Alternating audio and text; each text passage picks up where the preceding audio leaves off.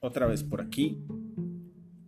Bienvenido a mi podcast y bienvenida a mi podcast. Hoy te hablaré de un tema que me hace cuestionarme si todavía a mi edad, que estoy a punto de cumplir 42, es válido que siga utilizando el adjetivo. Lo digo como adjetivo porque en realidad yo creo la lengua la lengua española no lo mete como un adjetivo de veras o válido. Eso de decir o clasificar algo como chido.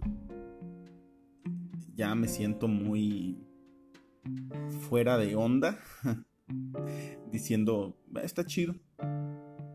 Porque creo que llega una edad donde ya no está chido decir chido, ya no se te oye chido. Pero tampoco quiero decir, ah, pues, referirme a algo, por ejemplo, a tu celular y decir, ah, pues tu celular está muy padre, porque también es hacer una regresión a los 80 y no sé si sea necesario. Pero tampoco me siento cómodo diciendo, ah, tu celular está muy bonito, porque también, pues no, no, no, como que no va conmigo. Entonces, creo que tendré que buscar una forma. Tampoco voy a decir que está genial, está bonis como las nuevas generaciones, pero si es necesario, creo quedarme con el... No sé, esa música suena chido, esa música suena bien. Tu chamarra está muy...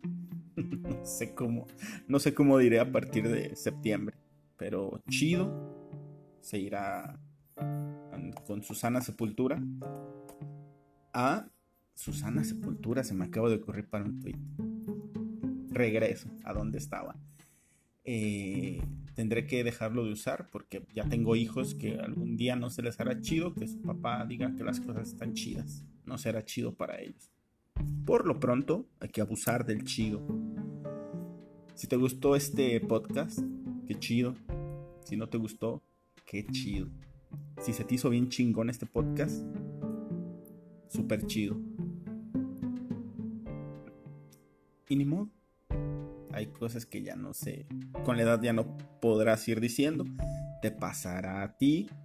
Te pasará a ti también. Entonces, es nada más saber que cosas como padrísimo, chamacón, bailongo y esas cosas. Llegará un tiempo donde ya no las tendrás que usar porque ya no se te escucharán chido. Te dejo y nos escuchamos después.